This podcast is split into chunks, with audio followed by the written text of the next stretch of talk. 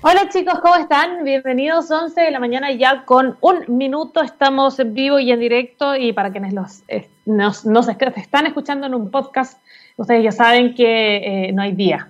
Está todo digital y está todo en esta, en esta maravillosa nube. Pero por ahora les cuento que son las 11 ya con un minuto. Eh, cuando ya es 22 de octubre, ¿en qué momento se nos fue el año? Como que ya pienso que es Navidad. De hecho, había una noticia que decía que ciertos locatarios ya estaban empezando a ofrecer, a, entregar algunas ofertas en torno a anticipar las compras de Navidad para evitar aglomeraciones, que ustedes ya saben que es uno de los momentos más eh, densos del, año, por cierto, a la hora de ir al retail, a la hora de ir, qué sé yo, a cualquier tienda. Entonces, eh, imagínense, ya pensando en Navidad. Bueno, eh, tenemos que también pensar en lo que nos moviliza a nosotros en este move del día de hoy. Y una de las cosas que son tremendamente importantes, lo hemos hablado, probablemente eh, lo, hemos, eh, lo hemos hablado de forma más superficial, hoy día lo vamos a profundizar con un tremendo invitado que tenemos hoy, y es eh, sobre la brecha digital y la tercera edad. y a propósito de eso, por supuesto que encontré un artículo de julio de este año en la precisamente, perdón, precisamente habla eh, sobre, este, sobre este topic que, por cierto, que, que hace mucho rato que viene este tema sobre la mesa. Yo no sé si, yo sé que hay varias empresas que han estado de manera privada, por cierto, han estado tomando esta bandera, pero no sabría decirles si realmente son, hay, eh, una real conciencia eh, en torno a la tercera edad. me pasó, de hecho, ayer que tuve que ir a hacerle unos trámites muy hermosos a la ISAPRE, porque si bien la pandemia llegó a digitalizar muchas cosas, en muchas cosas que no se pueden digitalizar y que hay que ir personalmente. Entonces comprenderán ustedes que ahí una de las cosas, una de las situaciones que vi que deben ser tremendamente común, es eh, que vi a un caballero, sin duda era de la tercera edad, una persona mayor, y fíjense que estaba, eh, fue con sus mails impresos y fue estaba alegando algo, no, no, no escuché exactamente qué, pero era súper eh, frustrante verlo porque evidentemente no tenía los conocimientos que de repente ese mismo trámite lo podías haber hecho de, forma digital, se estaba exponiendo un posible contagio, quién sabe. Entonces creo que este es un tema que tenemos que eh, eh, tomarlo y que tenemos que hacernos cargo también. Según este artículo dice que en Chile, según la novena encuesta de acceso y uso de Internet realizada el año 2018 por la Subsecretaría de Comunicaciones, el 49.1% de las personas mayores de 60 años nunca ha usado Internet. A su vez, el 54% de los hogares en los que reciben adultos mayores con acceso a Internet. Así tanto poquito más de la mitad. Eh, por su lado, la encuesta CACEN del año 2017 reveló que el uso y disponibilidad o penetración al menos no supera el 50% de la población de adultos mayores, mientras que en aquellos entre, entre 15 y 34 años Espérense que yo, ya estoy al borde de este, rango, después me salto otro. Soy, ¿qué, soy? Soy como un adulto, ya yo no soy adulto joven. ¡Ay, qué pena! Bueno, sigamos. Eh, mientras que aquellos entre los 15 y los 34 años, esa cifra siendo un 90%, que es, ustedes ya saben, se, se entiende la brecha, ¿no? Bueno, estos números, como explica Octavio Vergara, que es el director eh, de Servicio Nacional del Adulto Mayor, el SENAMA, ha ido mejorando con el tiempo. Y si, por cierto, vamos a hacer la comparación, en el 2006 había cerca un 7% de la usabilidad de Internet por parte de los adultos mayores, actualmente esa cifra ya está más bien cercana al 32%. Y aún así, la, la brecha, perdón, es evidente. Y en tiempos de pandemia, y no podemos obviar estos tiempos en que gran parte de la cotidianidad se ha volcado al espectro digital, el pago de cuentas, pues, uy, tengo que pagar las cuentas, y, y lo hago digitalmente, imagínense pagar cuentas, trámites administrativos, compras de insumos básicos y alimentos y beneficios entregados también por el gobierno, se pueden acceder a través de Internet. Y a, propósito de todo eso, la brecha pareciera aumentar aún más. Esta brecha digital se configura principalmente por temas de uso y acceso, pero influyen también otros factores como los estereotipos perpetuados por las industrias tecnológicas, cuyos objetivos no parecieran incluir a, los, a las personas mayores, ¿verdad? Desde historiales personales, eh, eh, por más heterogénea que sea la población de, personas mayores, eh, los une el hecho de no haber crecido con estas tecnologías que no sean, entre comillas, nativos, ¿verdad? el hecho de que las compañías tecnológicas no han sabido tampoco transmitirle esos mensajes como si lo han hecho con generaciones más jóvenes, hablando de alguna forma el mismo idioma, lo que entra en un juego también, como explica el terapeuta ocupacional, el doctor en salud pública y miembro de la Sociedad de Geriatría y Gerontología de Chile, Jan Gajardo. Es como hacerles entender que las tecnologías pueden satisfacer algunas de sus necesidades y que a su vez, eh, de qué manera dar un paso a la conjunción intergeneracional que facilite esto. Constanza Daniels, que es la, eh, la, fundadora de la Fundación Revivir, cuyo objetivo es entregar oportunidades a los, a los mayores para que puedan continuar desarrollándose eh, de manera activa e, e insertos, por cierto, en una sociedad que sea capaz de acoger y valorar sus cualidades, explica que el principal factor que determina y constituye la brecha digital tiene que ver con el acceso. Por un lado, el aparato o la plataforma en sí, y por otro lado también la conexión. Son esos tres pilares fundamentales que eso, además, súmenle que está determinado por factores geográficos, por cierto, económicos, eh, por lo que es transversal a toda la población, no solamente a la tercera edad o a las personas mayores. El segundo factor tiene que ver con el uso y aquí es donde la, brecha de la edad se acentúa. El uso de las tecnologías es como un idioma. Si un niño tiene, por ejemplo, un acceso a otro idioma desde chico, ser claro el significado de las palabras y va a tener claro, obviamente, el significado de esas palabras, eh, va a contar con cierta facilidad al minuto de aprenderlo, como que ya tiene una noción. El uso de las tecnologías es un fenómeno bastante parecido. Los adultos mayores no han escuchado nunca ese idioma, jamás, y si llega de repente, por cierto que se les va a hacer difícil asimilarlo. Imagínense si ahora eso es una necesidad. Por eso se habla de una alfabetización digital y de la importancia que pueden, eh, de que puedan ser capacitados en el uso de la tecnología. Porque según eh, eh, explica, ¿verdad?, la especialista, los adultos mayores son el grupo etario más aislado en tiempos de pandemia, pero a su vez los más desconectados. O sea, imagínense, eh, ya por rango etario eran, son grupo de riesgo. Además, imagínense los desconectados que están. Y es que todos los que deberían estar en contacto con sus redes de apoyo, que es lo indispensable para que puedan tener también acceso a la tecnología. También explica que estos factores se suman a las barreras impuestas por las eh, mismas tecnologías, desde tanto como se presenta a sus públicos objetivos, su accesibilidad cognitiva, como las distintas realidades socioeconómicas también. Según la encuesta CACEN, de hecho, el decil más alto, cerca del 95%, eh, tiene acceso a Internet, pero el decil menor, de, menor eh, ingreso económico, solo el 50% lo usa. La población mayor concentra pobre, la población mayor concentra pobreza multidimensional en nuestro país, entonces no perciben el uso de Internet como una necesidad. Ese es el punto. Eh, es una necesidad hoy día y si no se percibe como una necesidad, ¿qué es lo que pasa entonces? Porque tienen que usar las pensiones de servicios básicos antes de conectarse, es decir, es, es otra forma de hacerlo, hay otro conducto regular y todos estos elementos se ponen en, juego y crean este escenario de desventaja en la que se encuentran las personas mayores eh, con respecto al uso de Internet cuando llegó la pandemia a Chile. Eh, donde de repente se irrumpió ¿verdad? el distanciamiento físico y ellos, por cierto, que terminaron siendo los más perjudicados. También eh, Marco Spíldora, que es el director de Geriatría y Gerontología de Chile, eh, de la sociedad, perdón, la Sociedad de Geriatría y Gerontología de Chile, las políticas públicas también tienen que hacerse cargo de esta brecha digital e intergeneracional. La pandemia abrió, por cierto, esta ventana de oportunidad para que los nietos y el abuelo se encuentren, para que haya una convivencia intergeneracional para que pueda reducirse esta brecha y genere mayor integración. Aquí, estas tres fundaciones eh, están trabajando eh, para, para, para, que esta brecha se, se, estreche, ¿no? Está la Fundación Revivir, Travesía 100, está la Fundación Amanos, y están buscando todas, desde sus distintos puntos de vista, estrechar esta brecha digital que con, en tiempos de emergencia sanitaria ha sido tremendamente evidente que lamentablemente muchos no lo habían notado, pero era la, la realidad que muchos tenían.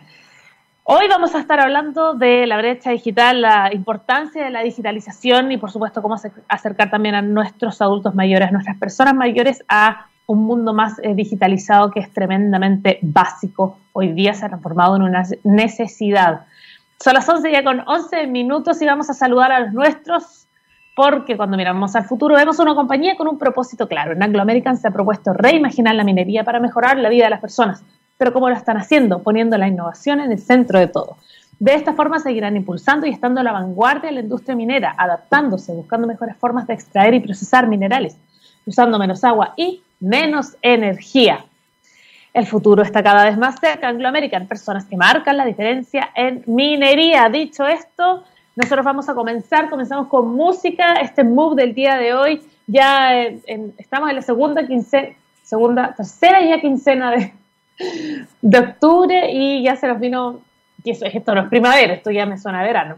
Se nos vino casi el verano encima, las compras de Navidad ya están adelantándose, se viene un, una votación y el próximo martes, cuando nos volvamos a encontrar, vamos a hacer que haber, pasado por el país. Dios mío, estoy emocionada. Chiquillos, nos vamos con la música y así comenzamos. Esto es Regina Expector, Two Birds. Y así comenzamos Move, acá en, eh, Move en TX Radio. Chicos, estamos de vuelta, ya son las 11 con 15 minutos. Tenemos un gran invitado para hablar de los siguientes temas para que ya se enchufen con nosotros acá en Move eh, la necesidad de digitalización, eh, existen oportunidades en la transferencia tecnológica, existen. ¿Cuáles son? Las estamos viendo, están avanzando, no están avanzando. Y para esto tenemos que hablar de Enchúfate Chile, es un programa de digitalización diseñado eh, para un cliente del segmento mayor en uso de smartphones y, por supuesto, todas las aplicaciones. Crear una metodología de aprendizaje y hablaremos de todo esto y más con un súper, súper invitado. Él es el director ejecutivo de Enchúfate Chile. Le damos la bienvenida a Obed de Nocto Rehabla. Diet, ¿cómo estás? Muchas gracias, Valeria. Bueno, aquí con algo de frío, eh, me comunico desde Concona, así que estamos tomando alguna hierbita para pasar el, ah, frío de la mañana. Buena, sí, completamente de la quinta región al mundo. Eh, me, gustaría, fíjate, estoy en la página de eh, donde me, me, parece que es el paraguas, ¿verdad?, que engloba y uno de esas aristas es Enchúfate. Tienen esta, bueno, es eh, Working, eh, para quienes no la conocen, es un laboratorio de innovación eh, social y uno de estos grandes, uno de estos grandes aristas, ¿verdad?, que se desarrollaron, tienen un Food Lab como Roble, y por cierto está Enchúfate. Hablemos un poquito de Enchúfate, cómo nace, cómo se gesta y por supuesto cuál es el trabajo que han venido ustedes haciendo ya durante estos años. Bueno, eh, Working entiendo que ya debe tener alrededor de cuatro años de funcionamiento, tal vez un poquito más. Efectivamente es una iniciativa eh, local, nosotros somos de la quinta región. Eh, el, de hecho, la, eh, Working es un acrónimo, ESC, que al igual que la tecla de escape, en realidad significa Emprendimientos Sociales Colaborativos. Así es, así es, como surge esta estructura, un poco es una iniciativa que, que tiene por lo demás eh, la gestión de varios proyectos pequeños y asociados con otros, en donde finalmente bajo el paraguas de un laboratorio de innovación social hemos ido desarrollando varias ideas. Eh, dentro de las cofundadoras eh, tenemos a Michelle Sea, que hoy en día tiene 20 años, y Macarena Lucero, que es su madre y que este hace poquito, poquitas semanas, fue galardonada dentro de las 100 mujeres líderes de, de nuestro país. Justamente dentro de esta iniciativa y de estos proyectos sociales surgió la necesidad y la mirada de qué es lo que ocurría con el adulto mayor, definiendo el adulto mayor como una persona sobre 65 años que probablemente tenía dificultades para comunicarse, probablemente por algún elemento de deterioro cognitivo normal y prudente a la edad, eh, tenía conflictos con la tecnología, eh, probablemente eran ariscos a ella, ¿qué es lo que sucedía?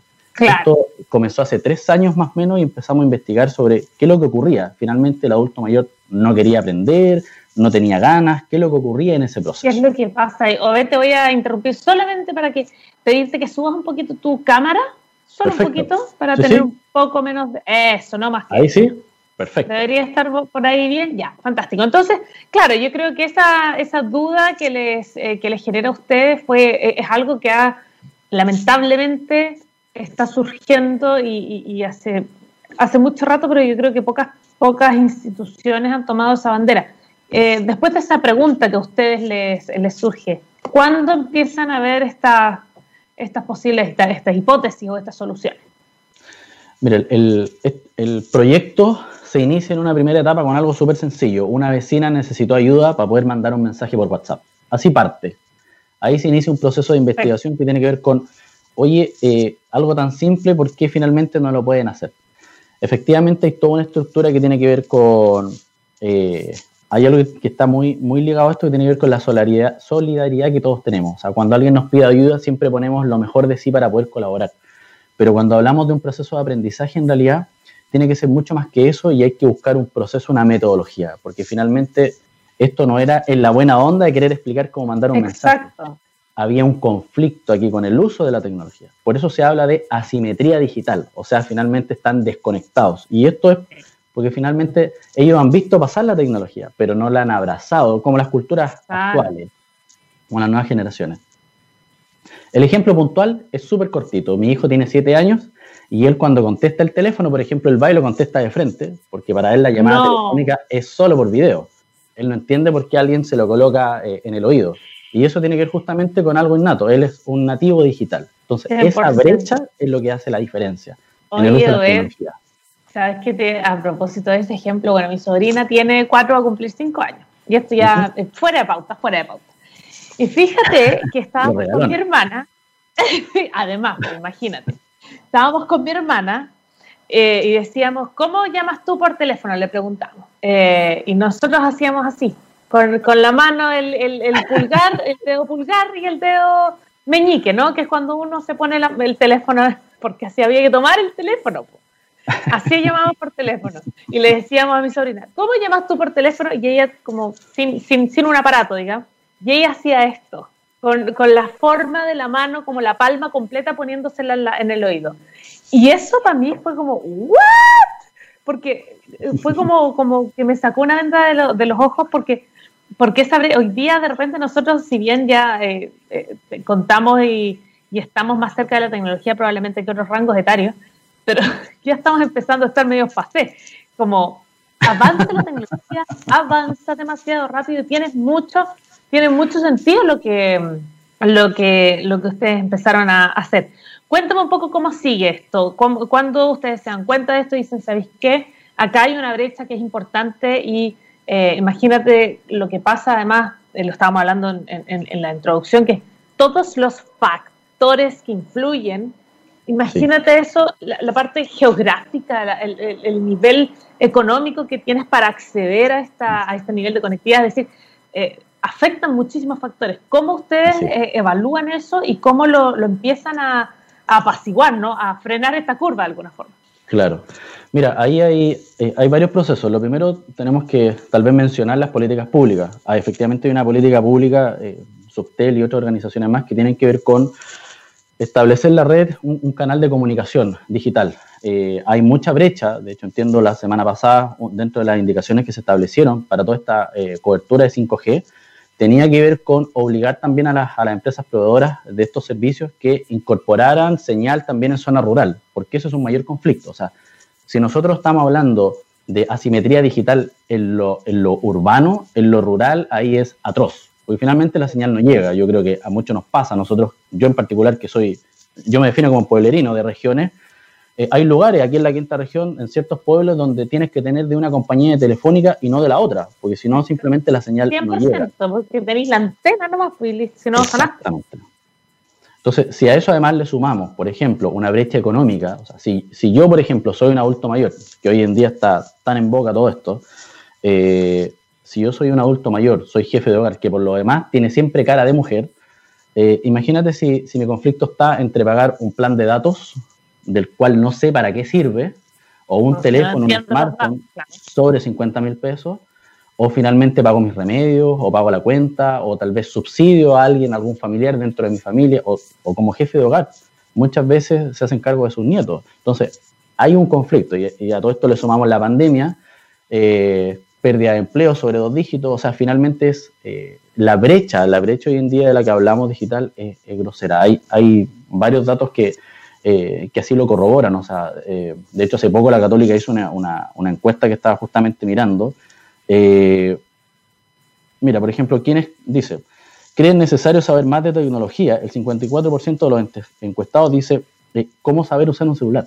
O sea, de todos los encuestados, más del 50% dice, no sé usar mi teléfono. Y es una encuesta que hicieron hace poco la Católica con la Universidad de los Andes, perdón, con la, con la Caja Los Andes. Entonces, hay un conflicto en cuanto a entender para qué sirve la tecnología. Absolutamente. Y la pandemia nos develó el conflicto que esto implica. O sea, tenemos la distancia social, no tiene que ver con, con, con aislamiento social, son cosas completamente distintas. Y yo creo que por eso también hemos visto muchas iniciativas de empresas de telefonía, organizaciones eh, ligadas al mundo de la academia, eh, empresas privadas que están desarrollando ciertas iniciativas en pos de esto.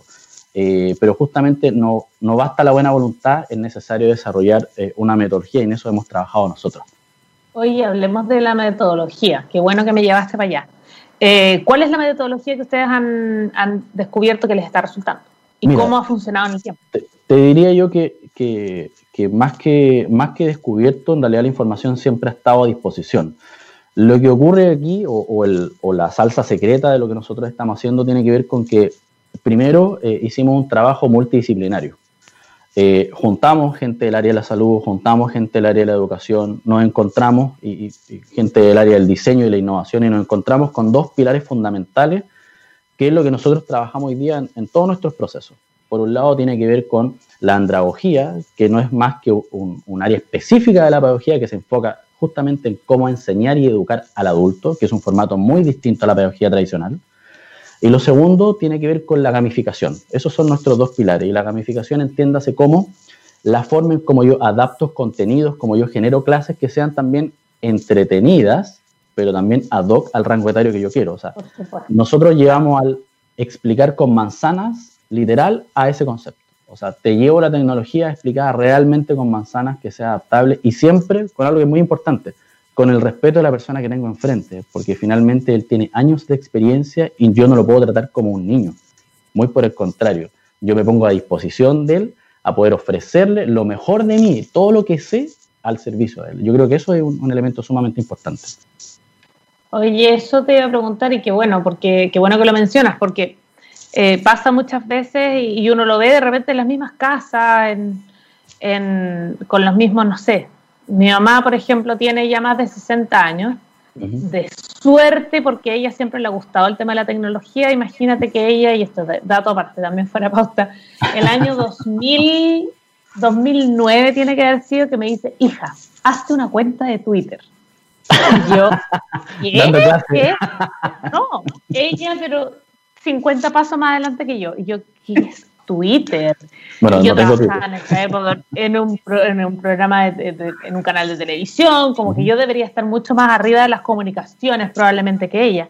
Y me dice, hazte Twitter porque eso es como, no sé cómo explicártelo, pero es como, es como Facebook, pero es distinto, es más de información y no sé qué, no sé qué. En épocas Facebook estaba muy, muy, muy en boga, ¿no? Porque día Facebook eh, es para la gente más grande, la gente adulta, ¿no?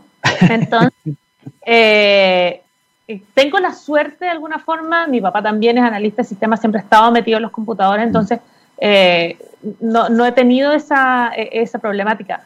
Pero imagínate una persona mayor de 60 años que le fueras, me da la impresión, y lo, hablábamos, lo hablaba yo en, en la introducción, es como que le enseñas un lenguaje nuevo. Es como, mira, te vengo a enseñar alemán, te voy a enseñar ruso de cero y le empiezas a, vomitar esta, este nuevo idioma del cual tú, tú te agobias y, te sientes como un poco abrumado. Y yo creo que eso es una miedo absoluto, es lo primero que te, que te paraliza. Y fíjate que, eh, que, sucede mucho lo que tú decías recién antes de, de, que yo te interrumpiera y que tiene que ver con tratar a, ese, a esa persona mayor eh, no tratarlo como un niño, porque finalmente eh, muchas veces pasa que uno dice, ay, le tengo que decir a mis nietos que me ayuden, pero el nieto no tiene la paciencia, como, ay, obvio que no te puedo enseñar, que lata, que aburrido, y no lo hacen, y finalmente lo, y, generan esos miedos se quedan en esas, en esas personas mayores y finalmente eh, eh, terminan rindiéndose y dicen, ¿sabes qué? Ya no, no quiero, no, no quiero porque es mucho, es demasiado, me complica, no lo entiendo. Eh, pasó también, a propósito de la pandemia, como bien decías tú, cuando se, se empuja, ¿verdad? Y se, se, revela, se saca toda esta basura bajo la alfombra de la brecha digital, sobre todo en los rangos etarios. Cuando hay que sacar los permisos temporales. O sea, había gente que era como, ¿qué es? ¿Cómo lo hago? Entonces, eh, e, eso es, eh, hoy día asumimos que todo es digital, asumimos el teletrabajo, sí, pero hay mucha, un gran porcentaje de la población que no tiene acceso y que se, ha que se encontró con esta necesidad. Eh, desde ese punto de vista, ¿cómo lo han notado ustedes? ¿Cómo han sido para ustedes los últimos meses en, en el que la digitalización ha sido una necesidad, una necesidad y se transformó en una, necesidad habiendo una brecha tan, tan, tan, tan, tan extrema? Uf, la verdad es que eh, ahí podemos hablar de, todo el punto, de todo punto de vista. Yo, yo creo que tenemos que hacer una autocrítica, eh, todos como sociedad, no solamente la chilena, el mundo entero, sobre todo nosotros que somos países en, vías de desarrollo, los tercermundistas, en donde finalmente no vemos la sociedad en su conjunto. Eh, hablamos de un 20% de la población que es adulta y ellos no están considerados en, en esta estructura de comunicación. O sea, como tú muy bien lo mencionas, eh, estuvo muy bien esta idea de la comisaría virtual, de poder pedir los permisos, pero en la cabeza de nadie, no hay, aquí no hay un responsable, todos somos responsables, nadie pensó en, todos tienen un, teléfono, todos tienen internet para poder sacar ese documento, ¿para qué vamos a hablar del chascarro del retiro del 10%? O sea, lo vimos en la, televisión miles, o del bono, del bono. O, de, los bonos, cientos de personas afuera de, de Servicio Puerto Interno, del Registro Civil, ¿Y, eso por qué? Porque finalmente no estamos digitalizados, nuestra cultura no está así, eso, eso tenemos que asumirlo y eso significa que hay que trabajar desde la base. te doy un dato súper súper particular. Eh, nosotros, todos ciudadanos eh, de este país, debe tener un número de identificación, ¿verdad? Que es nuestro, nuestro, nuestro RUN. Pero finalmente para el sistema, para, de hecho, esta, esta vía de comunicación, ¿cómo ocurre esta comunicación por Skype? Si yo no tuviera una cuenta de correo, no puedo tener esta entrevista. Exacto. Entonces, si no puedo tener esta entrevista, ¿cómo saco, por ejemplo, un permiso? ¿Cómo, por ejemplo, obtengo mi clave única? O sea, eso es mi acceso con el Estado. ¿Cómo me capacito? ¿Cómo yo pago un, una empresa de transporte? ¿Cómo yo pido alimento a mi casa si no tengo una cuenta de correo? O sea, algo que es tan básico como una cuenta de correo debería probablemente ser eh, un elemento de entrada, una capacitación básica a cada ciudadano de este país, incorporado. O sea, si tengo root, tengo que tener una cuenta de correo. Si no estoy, no existo para el sistema, no existo para la estadística. Oye, eh, tengo una duda con respecto a, es que, es que es como que se te abren demasiadas posibilidades solo con el hecho de tener un correo. Tuve la experiencia de trabajar con una marca de una telco, que eh, de hecho me acuerdo que eso debe haber sido el 19 18 de octubre en la mañana del año pasado, porque yo creo que todos recordamos que, estaba pasando. Me tocó ir ahí acá en una, en una, comuna acá cerca a una de las em, sucursales de esta telco. Eh, y lo que ellos era con Apple era una campaña que estaban haciendo en la que todas las sucursales o ciertas sucursales de esta telco eh, ofrecían a sus comunidades, a sus vecinos, ofrecían una especie de clase, de alguna forma, en el cual le enseñaban, por ejemplo, videoconferencia, como cómo llamar por video a alguien. Y tenían una sala, les ofrecían cafecito, qué sé yo, qué sé yo, pero tenían una sala, te juro que unos 20 señoras y señores, digamos, todos felices, como, oye, es que en verdad no tenía idea, y venían con sus teléfonos, ni siquiera tenías que ser parte de la, de la compañía, digamos, daba lo mismo, era como tú vivías, yo soy una persona adulta que no tengo idea cómo ocupar mi teléfono. Eh, mi, mi, duda más bien va por, esa es la experiencia que yo viví desde, eh, desde el mundo privado, que hay ciertas eh, empresas que están tomando esa bandera de forma superficial, de forma más profunda, llámalo como quieras, pero hay una, están tomando esa bandera. Desde el rol del Estado, ¿Te parece que esa bandera la está, se la están adjudicando, la están tomando, se están preocupando o realmente pareciera que en, esa, que en ese escritorio hay, hay muchos más papeles arriba y no es, prioridad? Mira, eh, en particular todos pueden ser clientes, así que a veces es difícil criticar y por eso yo hago una autocrítica a todos nosotros como sistema. Eh, iniciativas universitarias hay miles, ONGs que están trabajando, fundaciones en esto también. Eh, hay programas que tiene Senama particularmente, eh, hay programas que tienen distintos ministerios en esta línea, pero en la mayoría de los casos, como en algún momento te mencioné, el mayor problema tiene que ver con la eh, que cada uno de estos proyectos no son multidisciplinarios. ¿Y, ¿Y, a qué me refiero con que sean multidisciplinarios? Con que probablemente sea una organización ligada al, área de la salud por algo puntual, pero no entiende el área de diseño, no entiende el área de comunicaciones Puedo, por ejemplo, eh, de hecho hay, varias iniciativas eh, ligadas también a telcos eh, que están lideradas por áreas de informáticos y me parece estupendo, pero ese informático no tiene idea cómo enseñar. Dentro de su rango, nunca, nunca le ha ofrecido o, maneja cero percepción de atención de clientes sobre 70 años. Porque porque su, su, finalmente su cliente le está pensando en alguien de 30 que le está ofreciendo, eh, no sé, el teléfono de moda. Pero finalmente cuando tú entiendes que le tienes que hablar a alguien que es mayor que, que, que, que tú, que, nosotros, que tiene una experiencia distinta, que en realidad le estamos hablando a nuestros papás, a nuestros tíos. Entonces es otra estructura, la, comunicación es diferente. Y ahí hay un conflicto importante. Respecto a lo que tú mismo mencionabas, eh, nosotros estuvimos haciendo mediciones locales acá en la región. Nos dimos el trabajo justamente en, pleno conflicto social de salir a la calle, nos colocábamos fuera de muchas sucursales, de todo tipo, bancarias, servicios, pago, etcétera. Tú contabas 10 personas y de las 10, 6, a lo menos 6 estaban con un celular en la mano. Eran mm, todos adultos y tú les preguntabas, ¿qué va a hacer? Quiero sacar un saldo, quiero hacer una transferencia, necesito preguntar algo. O sea, todas esas acciones podían ser hechas directamente con seguridad en su casa a través del teléfono, pero no tenían idea cómo hacerlo. Y ese dato sigue estando ahí. Eh, la, última, la última encuesta a la cual hice mención hace poco justamente habla de que más del 54% de la gente necesita saber más, más del uso de celulares, quiere saber más de Internet. Mm. Aquí hay, hay un prejuicio que tiene que ver principalmente con el concepto de edadismo, que tiene que ver con el prejuicio del adulto mayor. No, es que el adulto mayor y ojo, ¿ah? nosotros no solamente hablamos del adulto mayor sobre 60, 65 años. Hoy día una persona de 40 años necesariamente, 45, 50 años, ya tiene conflictos digitales. O sea, a nosotros nos pasa. Si, tú me preguntas a mí qué es Minecraft y cómo funciona, no tengo idea. Yo el último juego que jugué, yo tengo 36, fue Nintendo. Yo no tengo idea cómo opera una Play, nunca la he usado. Entonces, no tiene que ver con la capacidad del acceso, sino que tiene que ver con un montón de cosas, conexión, gusto, intereses. Entonces, ahí es donde empiezan a ocurrir estas brechas que son violentas. Hay un dato súper interesante que es del, eh, del Banco Mundial del 2019. Ellos hablan de que solo en Latinoamérica más de 30 millones de adultos mayores son una oportunidad para ser bancarizados. Y mira qué interesante esto. Significa que esos 30 millones de adultos mayores tienen alguna conexión con su banco, cuenta de ahorro, eh, tienen tal vez dinero guardado, etc. El banco sabe que tienen teléfono, sabe que tienen acceso a datos, pero no lo usan.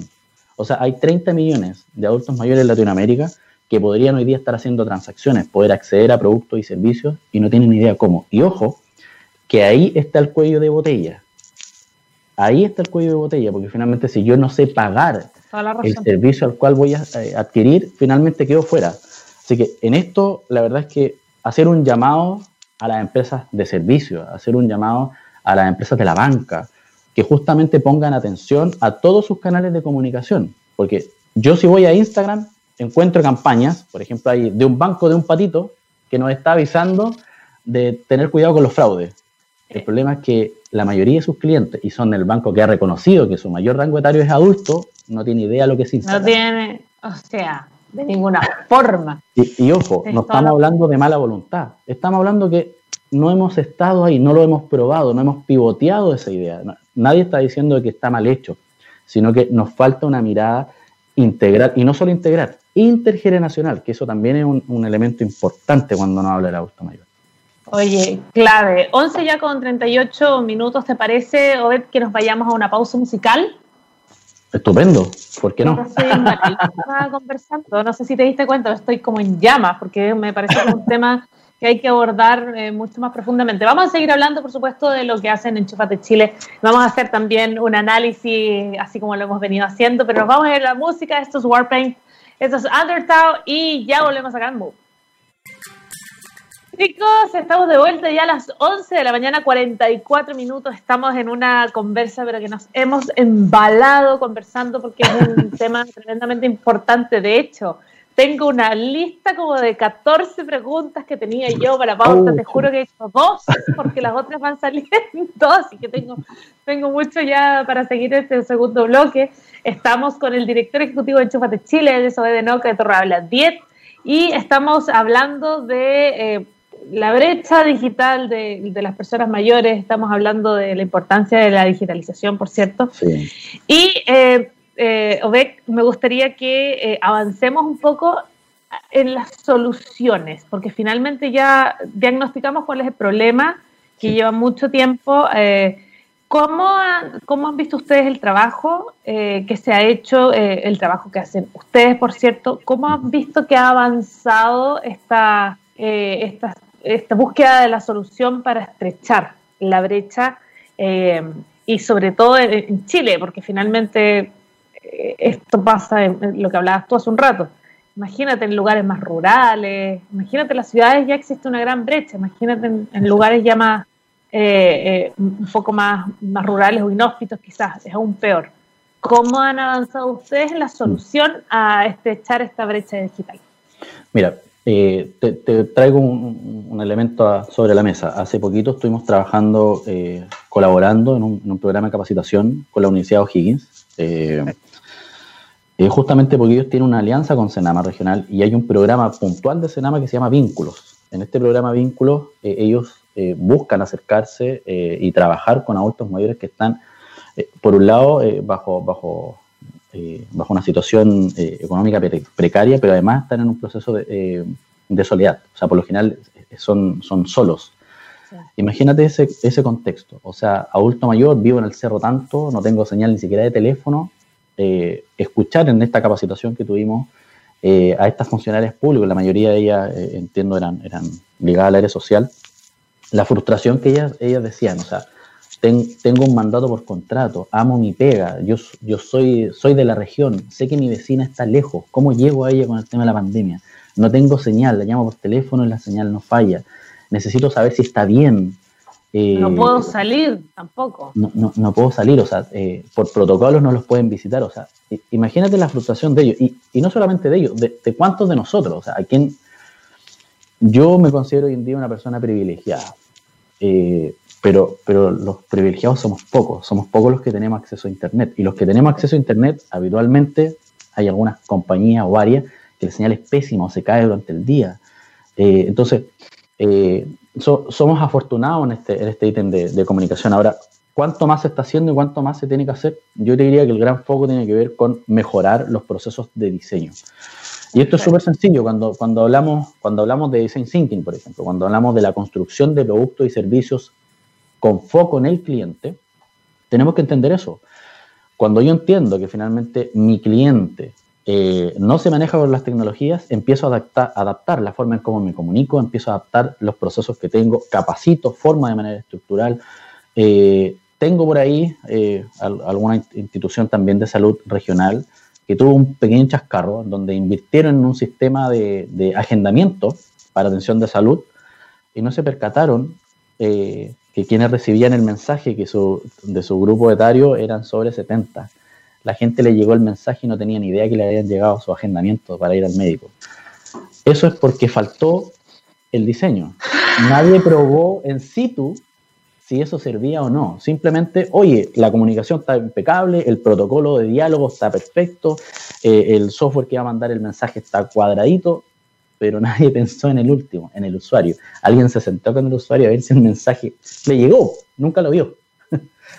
y, eso, eso ocurre. Nosotros lo que hemos hecho, eh, Vale, es en todo nuestro programa que hemos desarrollado en primera instancia de, manera presencial, eh, hoy en día ya contamos con un, servicio eh, que es a través de videoconferencia, al igual que con una plataforma que usamos, eh, hemos tenido que sentarnos con, nuestros usuarios, con nuestros clientes, justamente a probar y pivotear esta idea.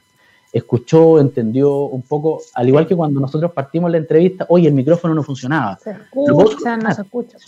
Todos esos elementos que, pueden ser ínfimos, absurdos, pero van sumando. Imagínate si esto fuese una clase y yo no te escuchara bien o viceversa, o yo quisiera capacitar.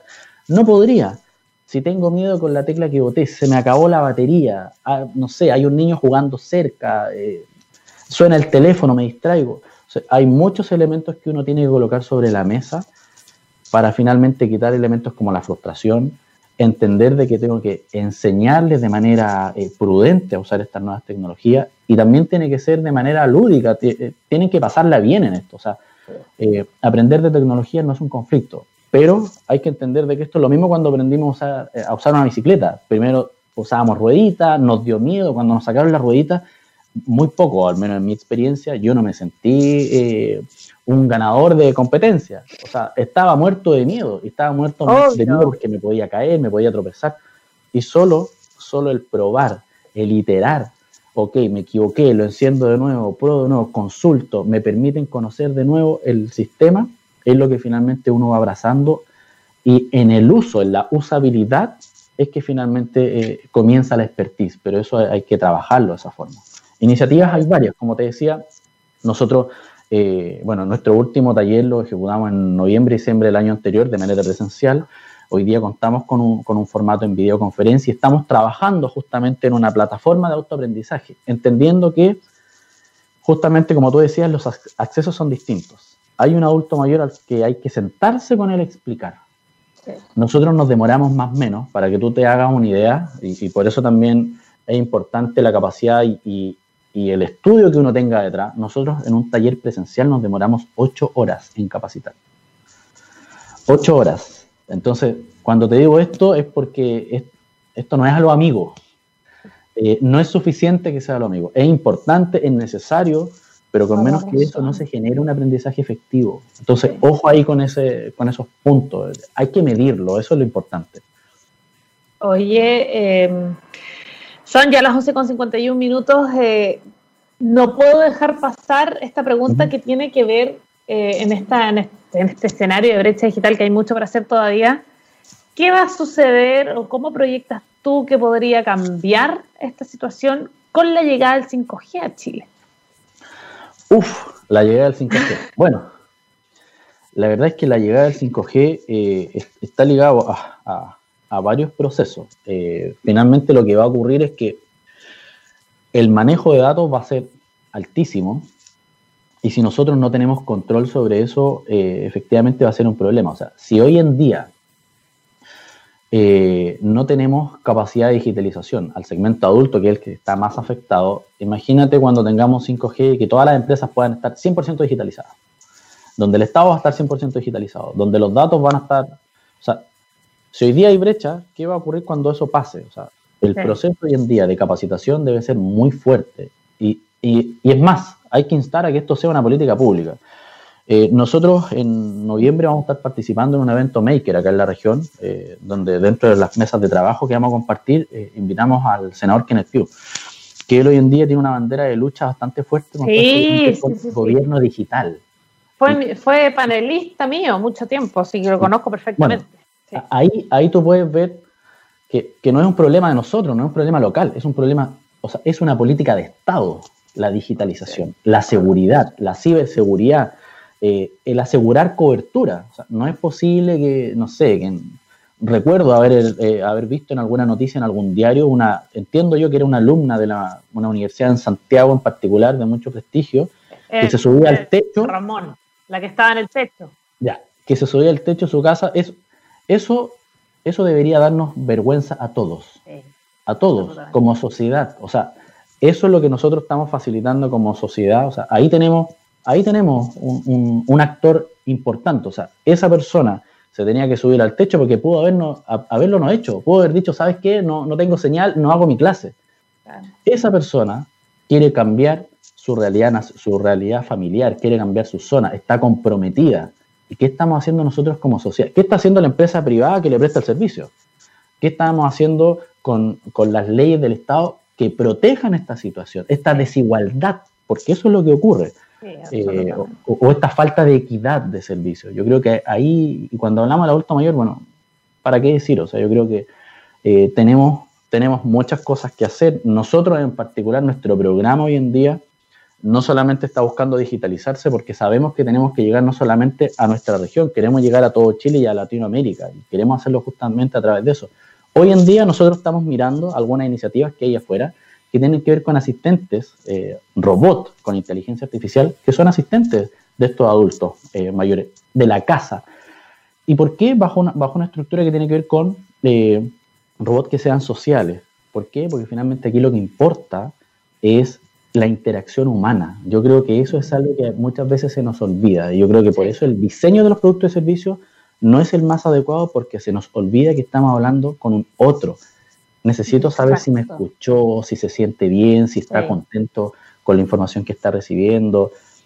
Eso a veces se nos olvida, la interacción humana. O sea, eh, es muy distinto que te hable un, tótem de autoatención y te dé solo códigos, claves, digite, aprete, a que tú veas una sonrisa, una sonrisa de alguien que, finalmente te diga buenos días, ¿en qué te puedo ayudar?